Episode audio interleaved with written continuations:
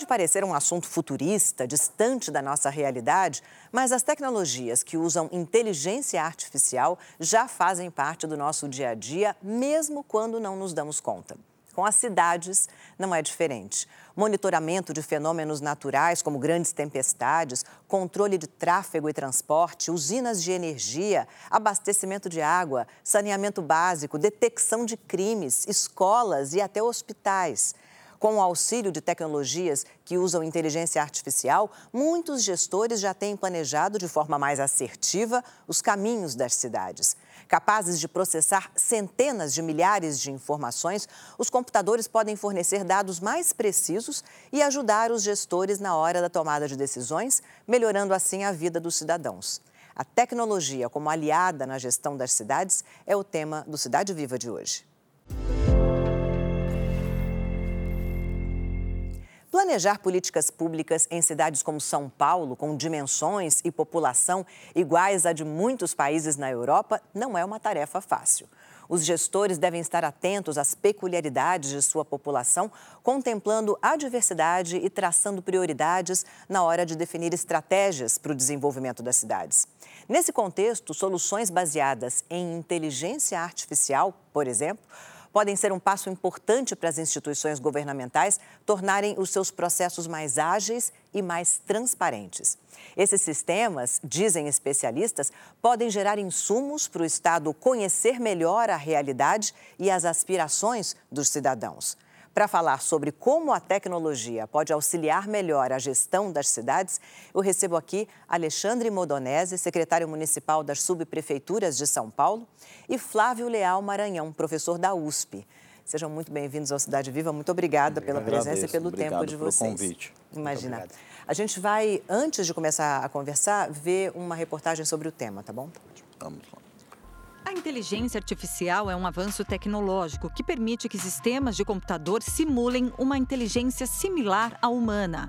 Em sua essência, possibilita que os sistemas tomem decisões de forma independente e precisa, baseadas em padrões de enormes bancos de dados.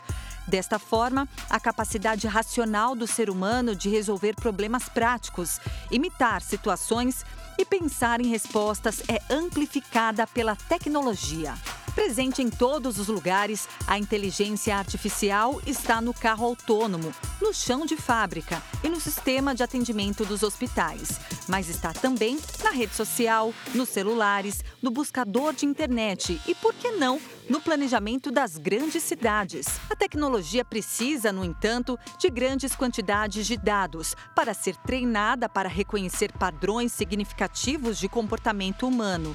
De forma simples, podemos dizer que a inteligência artificial aprende como uma criança. Aos poucos, o sistema absorve, analisa e organiza os dados para entender e identificar o que são objetos, pessoas, padrões e reações de todos os tipos.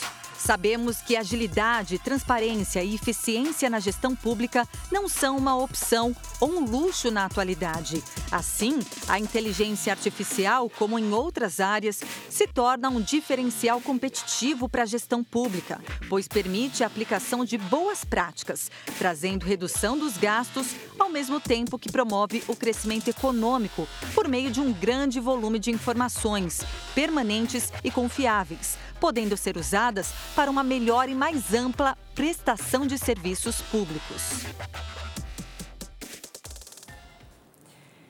Antes de estudar para esse programa, eu não tinha a menor ideia de que São Paulo usava, de alguma maneira, inteligência artificial na gestão pública. Então, eu queria começar com o Alexandre perguntando como é que isso é usado aqui. Bom, primeiro, em 2017, quando eu cheguei na Secretaria de Subprefeituras, a gente tinha uma cidade analógica e desafios enormes a serem, cumpri a serem é, planejados e vencidos na cidade. A gente foi atrás do que tinha de tecnologia no mundo que pudesse ajudar. E por incrível que pareça, eu tive, viajei para a Europa, para outros lugares, achamos tecnologias maravilhosas, mas caríssimas. E aí o custo-benefício não valia a pena, uhum. que esse é um outro problema, quer dizer, a tecnologia tem que ser na medida certa. Claro, ainda é muito caro. Né? É, e aí nós fomos procurar a universidade, a USP, e desenvolver com a USP como podia ser feito algo que fosse barato e que possibilitasse a gente evoluir na gestão pública da cidade. E aí surge um sistema de monitoramento de pavimento. É, por que asfaltar uma rua e não outra? Hum. Essa é uma pergunta que todo mundo faz e a cidade não sabia como escolher. A gente começou a desenvolver alguns sistemas de monitoramento da via que dá a qualidade, a rugosidade da rua, quer dizer, como o asfalto está liso ou não está liso, se ele está ondulado. E isso passou a ser a primeira informação para a gente decidir as ruas com as ruas, e aí associado com as ruas que tem mais tráfego passando, carros passando, e passamos a montar um plano de começar a recapear a cidade por essas ruas. E foi a USP que desenvolveu foi, isso para vocês? Foi a USP então, que desenvolveu. Deixa, deixa eu tentar entender com o Flávio aqui. É, com, como assim? Como é que, onde é que está a, a, inteligência artificial que monitora a qualidade do asfalto da cidade? De, essa demanda do Modonese, a gente já vinha sentindo na universidade que existe um espaço grande para a gente sair dos muros dos laboratórios, sair do espaço laboratorial. Então, nós fomos, em função do, da demanda da, da Prefeitura de São Paulo, desenvolvemos sensores que são sensores simples, acelerômetros, que a gente conseguiu colocar em uma frota grande de veículos. Então, a gente faz hoje, só para vocês terem noção, a gente coleta algo próximo de um bilhão de linhas de comando, linha de resposta de trepidação que ele falou, então, mas espera aí, você põe um sensorzinho em uma série de veículos. Carros. No eixo uma do carro. série de veículos. No eixo do carro. É, e, e, que carros são esses? Uber, táxi. Ah. A ideia original, Entendi. que era minha, né, quando eu conversei com o Flávio, vamos colocar no caminhão de lixo. Sim. A cidade já tem um caminhão de lixo, anda três vezes por semana recolhendo, a gente vai ter. Não deu certo. Primeiro que depois ficou claro, o caminhão acelera e para, acelera e para, Sim. e não anda. Uhum. Né? Aí a ideia que o Flávio teve foi, vamos pregar os táxis e Ubers, Sim. E a gente coloca essa, uma caixa de circuito embaixo desses carros e eles, ao andarem trabalhando, Sim. mandam essas informações para nós. Interessante. E aí eles mandam para a universidade essas informações. É, e aí vai para o nosso processador, nosso banco de dados, e aí a gente tem um código de processamento, que aí a gente pinta, classifica a rua em cinco níveis. Hum. Os cinco níveis que incluímos fomos nós, em função da, de parâmetros internacionais. E a gente classifica cada, no máximo, 100 metros da cidade, hum. em função dessas cinco classes. Ótimo, bom, regular, ruim ou péssimo, em função do grau de irregularidade que os Uber é, medem ao trafegar. Tá, então a quantidade, o número de vezes que ele trepida ou a intensidade Isso. da trepidação é, dizem se aquele asfalto é bom ou se ele não é bom. Isso. Isso. Não dá para medir buraco, porque eu acho que ninguém vai cair num buraco de propósito. E né? aí, aí é que começou a, a é. progredir o sistema. Ah. O início era isso. Hum. Então a gente fazia a irregularidade no trecho. Só que o que dá mais problemas ou maior reclamação por nós munícipes é buraco. Sim. Né? E buraco aí a gente tem um defeito pontual. Hum. Então a gente começou a botar machine learning para aprender como é que a característica do sinal de um carro caindo no buraco. Ah. Conseguimos isso. A gente fez. Eu não acredito, sério? Só que tem, existe uma subnotificação intrínseca. Hum. Porque todo mundo quer desviar do buraco, claro. não quer cair no buraco. Claro. E foi daí que a gente incorporou a imagem. Ah. Então, a lógica é, a gente pegou o trecho, depois foi para a singularidade, depois ele foi para a imagem. E aí faz tudo isso que a reportagem falou muito bem. Treinamos a máquina e agora a gente identifica buracos através de imagem. E já sai a evidência que já entra no banco de dados para a ordem de serviço. A gente... Coisa louca. Eu, eu, eu não consigo imaginar a quantidade é, de dinheiro economizado sabendo exatamente que rua está ruim e onde, qual é a prioridade né, do serviço a ser feito. Pelo menos uns 100 milhões por ano. 100 milhões de reais por ano? Pelo menos. Associado a esse levantamento, a gente incorporou mais duas tecnologias que já são utilizadas por toda a rodovia concessionária. A gente, eu só copiei. A gente foi lá e utiliza o Paviscan. A hora que a gente define que aquela rua vai ser asfaltada, eu vou com equipamento que escaneia a rua hum. e fala que tipo de serviço tem que ser feito. Sim. E depois, se tem que fazer reparo profundo, que, a, que a, a, embaixo do asfalto está ruim, eu coloco um outro equipamento que me fala o que eu tenho que fazer, que tipo de pedra que eu tenho que pôr, como que está. E aí, que é o FWD. Com essas três é, tecnologias associadas, a gente criou uma matriz de decisão de pavimentação na cidade de São Paulo, ah, que no ano passado possibilitou fazer 30% mais com o mesmo dinheiro. Né? Então, Estou muito é, impressionada. Essa foi a, a, a, tecnologia para a pavimentação. A outra coisa que a gente conseguiu criar, com essa informação da inteligência artificial, nós temos um outro sistema que a gente implantou, que é o sistema de gestão de zeladoria, hum. que é o maior do mundo. Né? A cidade é gigante, são 17 mil quilômetros de vias, é limpeza de córrego, poda de árvore, todos os sistemas são gerenciados. Hoje a gente acabou com o papel. E a imagem que hoje, que o sistema do, que o Flávio colocou, vem eletronicamente para mim e vira uma ordem de serviço. Aí eu mando um motoboy no local, ele checa se o serviço, que buraco, se é meu, se é da Sabesp, porque nós temos na cidade um problema gigante das Quem concessionárias. É, buraco, é que é gigante esse. É, que foi criado um outro sistema também com inteligência e tudo, que é o GeoInfra. É, e esta informação, quando validada que é nossa, vai para a equipe eletronicamente e ela faz o buraco. Nós saímos de 140, 171 dias para tapar um buraco para até 10 dias hoje. 171, é? É, para 10 dias na cidade de São Paulo. Nas vias principais, a gente fecha em 48 horas. É, de, que, de que cidade de São Paulo a gente está falando? Cidade inteira. Da cidade inteira? É, de cidade de Tiradentes a, a, até Parelheiros. São 17 mil quilômetros de, via. de vias. É. é isso de 2017 para cá? E esse é, esse é o que tem a cidade hoje de via pavimentada na cidade de São Paulo. Sim, mas a mudança foi essa. Ah, de sim, 2017 para cá, cá, você sim. pegou um sistema totalmente analógico, tem um buraco aqui, liga para a sua prefeitura, vai lá, vê Isso. se tem um buraco mesmo, checa.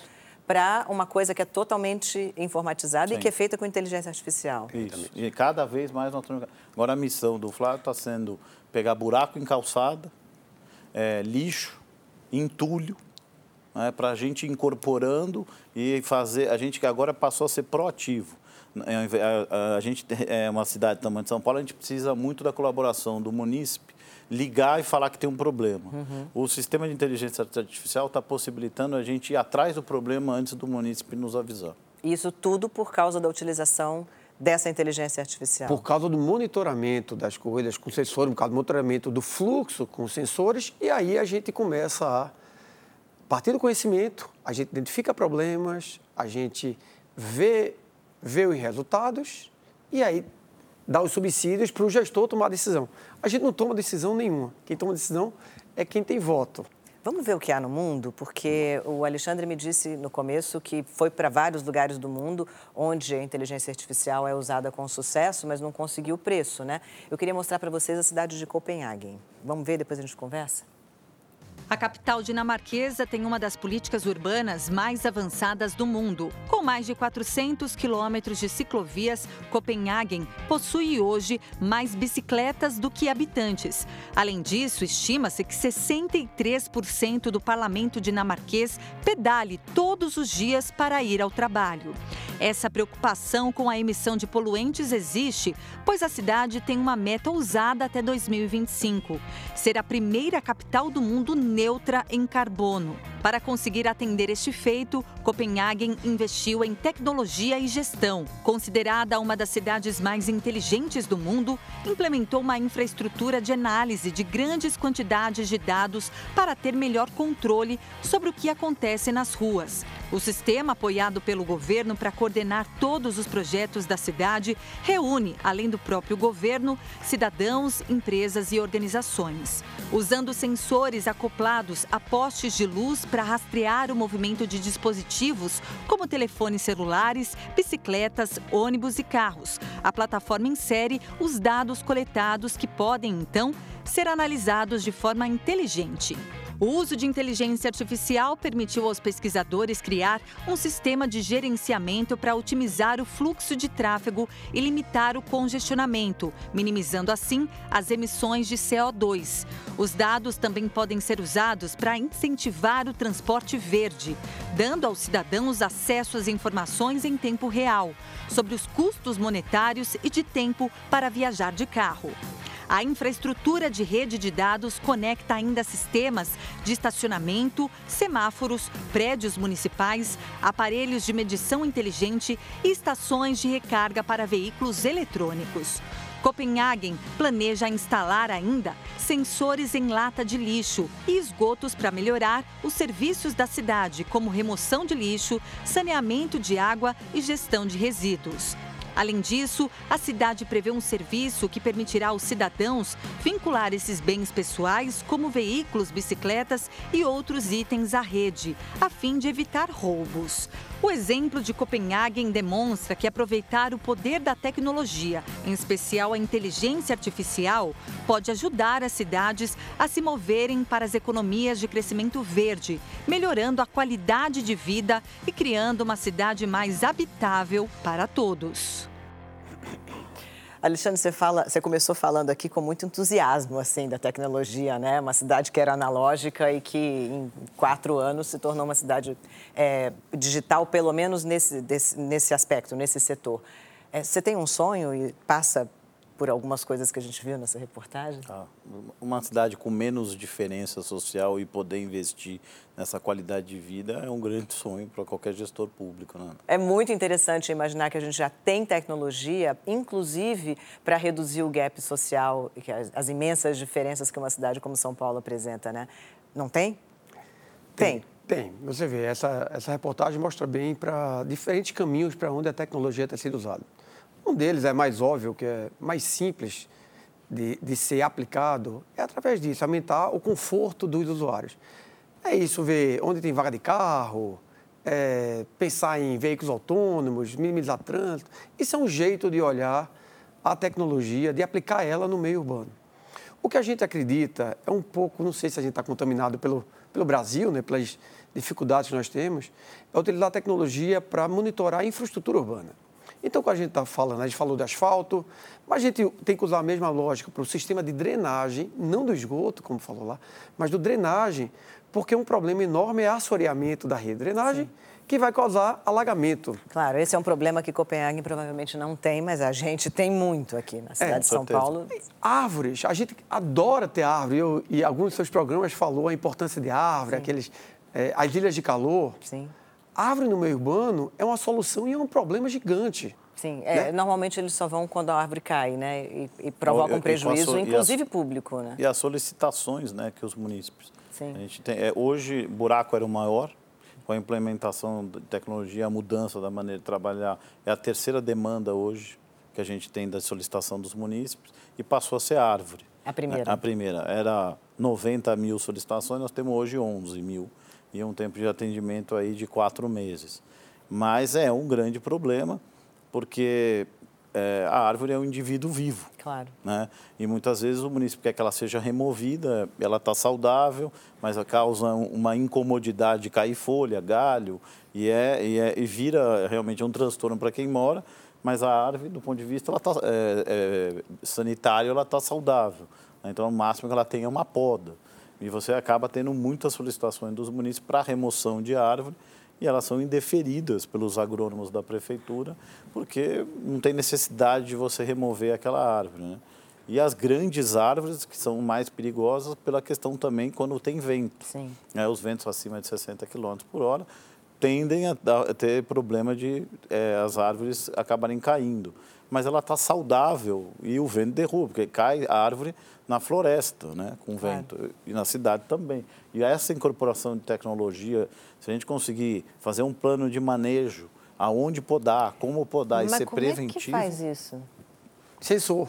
Sensor na árvore? Sensor ah. na árvore. Ah, não acredito. Sensoriar a árvore.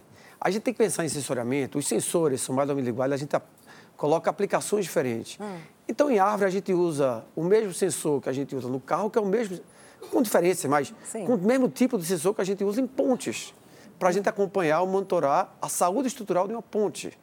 Uhum. Então, a gente sensoriar ativos, boca de lobo, sistema de drenagem, iluminação pública, que tem uma relação direta com segurança. Isso, isso tem um impacto fundamental na vida da população, né? A qualidade Direto. de vida total. É incrível. É, qual foi o custo? Você falou que as, as, tecnologias que você encontrou lá fora foram muito caras, né, Alexandre? É, co como é que foi a relação com a USP é, e, e, qual o custo-benefício da brincadeira toda? Oh, as grandes tecnologias estavam prontas, algo em torno de 100 milhões de reais. O desenvolvimento desse sistema com a USP na fase inicial, próximo de 4 milhões de reais. 4 milhões de reais? Essa foi a diferença. Nossa, Então dá para botar sensor em todas as árvores, em todas as pontes, em todas as calçadas. Eu estou adorando esse negócio de sensor. Vamos espalhar esses sensores. Eu acho que é, essa foi, acho, a grande contribuição que o Flávio e a equipe dele conseguiu, é achar a tecnologia na medida certa. Né? Quer dizer, nós não temos 100 milhões para gastar, mas nós temos 4, nós temos 5, nós podemos gastar 3 ao, ao ano desenvolvendo novas tecnologias e aprimorando novos sistemas. Isso, a médio prazo em política pública, faz a diferença e você vai construir uma condição de você ter uma cidade inteligente e saber o que fazer na cidade. É, isso numa cidade como São Paulo, inteligência numa cidade como São Sim. Paulo, inteligência na gestão, não é só, uma, é fundamental, não, não dá para ser diferente.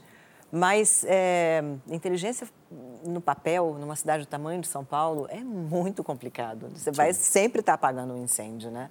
Você se sente melhor, mais realizado depois disso? O que, que você vai deixar de herança para o seu, pro seu sucessor? Ah, acho que eu deixo uma cidade organizada, do ponto de vista de zeladoria, é, com os fluxos e os contratos, saber o que contratar, onde contratar, é, por que, que a gente tem uma subprefeitura, três equipes de celular de árvore, outra eu preciso ter seis, isso eu não sabia. Hoje a gente tem isso muito claro e é a possibilidade de manter um processo contínuo de evolução do sistema de zeladoria. Quando você chegou lá, você já sabia que você precisava de tecnologia a seu favor? Já. Já uh, cheguei. Eu tive a oportunidade de ser subprefeito em 2007, uhum. né, com 30 e poucos anos de idade, e senti a dificuldade disso. Passei por outros cargos, outras, outras funções. Quando eu retornei, eu me olhei e falei, nossa, nós precisamos investir, eu preciso criar uma coisa diferente. E aí foi onde eu criei várias ações. Um é o sistema de zeladoria, a questão com a inteligência artificial, a, a questão do controle das concessionárias, né? que também é uma luta e que, a gente precisa. As concessionárias produzem. Concessionária de água aqui da cidade de São Paulo, esgoto, ela produz 150 milhões de prejuízo no pavimento da cidade ao ano. Nossa. Né? É muito mais do que a gente gastou para desenvolver o sistema com, a, com o Flávio e por abrir e fechar mal os buracos. E depois, por último, a gente desenvolveu um outro que esse eu acho que é o que eu mais me realizei na vida, que é o Tolegal, que é o processo automático dos é, vendedores, trabalhadores ambulantes da cidade poderem tirar mais de 60 tipos de atividade é, eles entram na internet, escolhem onde eles querem trabalhar e eles escolhem se quer de manhã, de tarde, de noite e ali ele emite a licença dele pagando o boleto sem ter que ir em lugar nenhum. É, a Ou cidade seja, de, tecnologia também. Tecnologia. A cidade em 30 anos tinha emitido 3.500 autorizações, as TPUs, e nós, um ano e meio, mesmo com a pandemia, a gente já emitiu mais de 80 mil. Nossa. Né? E, é, e, a pessoa pode mudar, os pipoqueiros hoje têm condições de regularizar, é, a, a, senhora que vende o Yakult, que nunca conseguiu, o sorvete.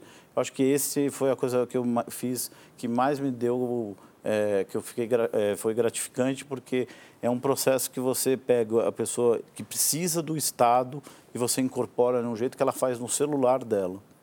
É, e não gasta horas numa fila, é, não passa não tem pela que ir até a subprefeitura, não consegue não tirar. E a gente conseguiu realmente um negócio simples e uma ideia de uma funcionária pública de mais de 30 anos que sabe disso, a Tina, e ela me apresentou o projeto, falei, nossa, é isso que eu queria, vamos embora. Que coisa, que história bonita, linda. É, essa foi o projeto assim que eu fiz que eu, assim que realmente mais me realizou. Linda história, parabéns. Obrigado. É, Flávio, você acha que os, as, as, os gestores públicos finalmente estão descobrindo as universidades brasileiras como parceiras? Eu acho que os gestores públicos, eles estão, alguns deles mais abertos, já enxergam a universidade como um ponto de possível solução, mas todos eles estão sendo necessidade ou, ou já têm a certeza que precisam mudar. Seja porque as demandas estão muito maior que a quantidade de recursos disponíveis, seja porque os órgãos de controle estão exigindo muito uma lógica de por que escolheu aquela decisão e não escolheu outra. Uhum. Que é porque eu recapitulei essa rua. claro. É, e, além da transparência, uma lógica de uma racionalidade de escolha, Sim. do processo decisório. Sim, a, a prioridade, né? Isso. Uhum. E aí a universidade, ela também tem que se abrir mais. Acho que a universidade, de uma maneira geral, pela unidade de engenharia, no Brasil todos conhecem, elas já são abertas, não tem muito, muita dificuldade. Mas é, aqui em São Paulo me ensinou uma coisa muito diferente, que é a gente tem que estar muito junto para a gente não querer estar certo. A gente e, e a equipe liderada pelas subprefeituras, pelo antigo prefeito, pelo atual prefeito também, eles, é, eles têm uma experiência no dia a dia que eles complementam as informações que a gente precisa para botar no banco de dados, uhum. para botar no código de processamento. E tornar a inteligência mais inteligente. Tornar a inteligência racional. Ah. E não chegar no número. Sim. Aquele número tem que representar algo, que vai ser o processo decisório. Eu acho que uma coisa que a gente conseguiu é mostrar que a universidade brasileira tem gente muito qualificada e que dá solução customizada para aquele tipo de problema no Brasil. É, eu fui para fora, vi coisas maravilhosas, mas elas não servem para nós. E essa questão do nosso desenvolvimento com a nossa realidade é, faz, fez a diferença em todo o nosso processo.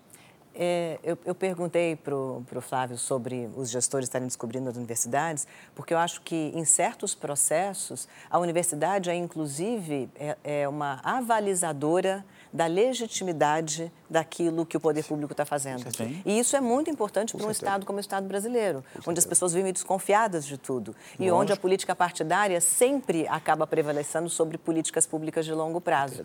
Então, eu acho que é, é, é fundamental a participação, em muitos casos, da universidade, não só no desenvolvimento de tecnologias maravilhosas como essa, mas também como uma avalizadora. Está é, correto, a prioridade está certa. É, apesar de não tomar a decisão, é como se vocês estivessem dando a sua chancela para o método que está sendo usado ali na tomada de decisão. Né? Onde você quer chegar até o fim da sua gestão, Alexandre? Eu, é, melhorar os fluxos e acho que atender cada vez melhor quem mais precisa na cidade. Eu acho que limpar, quando a gente consegue ter uma decisão de onde limpar córrego, aonde evitar que alague, a gente teve alguns, algumas ações que a gente fez junto de planejamento e que a gente evitou que a água entrasse nas casas das pessoas esse ano. Né? Eu acho que se a gente conseguir criar esse plano e minimizar ao máximo, eu acho que esse é um grande legado que a gente deixa, é você transformar o dia a dia das pessoas melhor.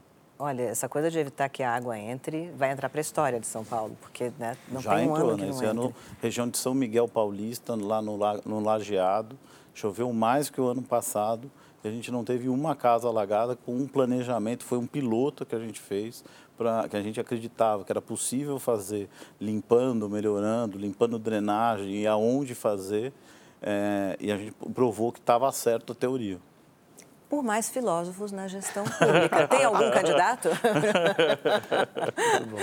Olha, muito obrigada a vocês, parabéns pelo trabalho que vocês é, realizam. A, a, parceria é fundamental. Realmente eu sou uma entusiasta da parceria do poder público com as universidades brasileiras, que são é, fontes de muita inteligência e da mesma maneira que elas avalizam uma ação do gestor, eu acho que o gestor diz a universidade é importante e ela é um núcleo de desenvolvimento de inteligência que a gente precisa usar melhor no Brasil. Afinal, se a gente priorizou o ensino de terceiro grau, né, o ensino universitário no Brasil, e desenvolveu tanta cabeça boa, é, a gente precisa usar isso aqui e para nós, né, e para melhorar a qualidade da vida de todo mundo, né, de todo cidadão, né. Então, parabéns, muito obrigada. Eu que agradeço o convite, muito obrigado, prazer ter participado. Olha, eu, eu espero que a gente chegue ao fim dessa administração tendo muita história para contar ainda. E eu espero que, que, a próxima administração use também a universidade, né? Muito obrigada mais uma vez pelo tempo de vocês, viu?